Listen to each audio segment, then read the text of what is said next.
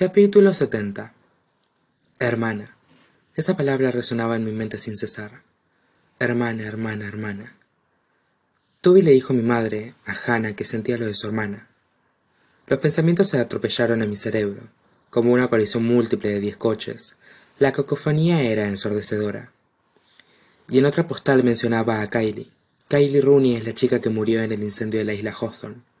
Poco tiempo después, mi madre ayudó a entender a Toby hasta que se recuperó. Él no recordaba lo ocurrido, pero dijo que ella lo odiaba. Seguro que ella sí lo sabía. ¿Saber qué? preguntó Libby, recordándome que no solo hablaba para mí misma.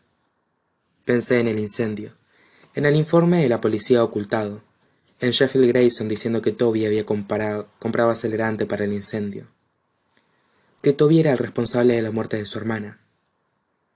Para cuando me quise dar cuenta ya había sacado el portátil y estaba haciendo otra búsqueda en internet sobre Kylie Rooney. Al principio no encontré nada que no hubiera visto ya. Pero entonces empecé a añadir términos a la búsqueda. Probé con hermana y no conseguí nada. Probé con familia y encontré la única entrevista que se hizo con un miembro de la familia Rooney. Casi no llegaba a entrevista. Todo lo que la reportera sacó de la madre de Kylie fue, y cito literalmente, mi Kylie era una buena chica y esos bastardos podridos de dinero la mataron.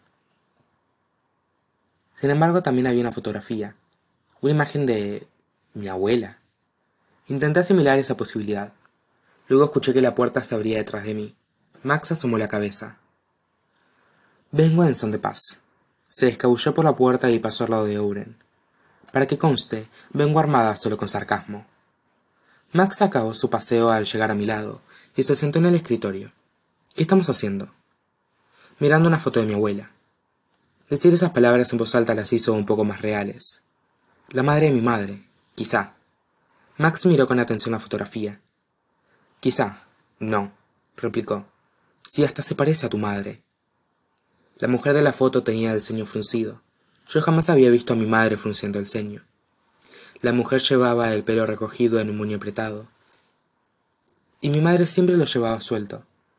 Veinte años atrás, y esa mujer parecía décadas mayor que mi madre incluso cuando murió. A pesar de todo, Max tenía razón.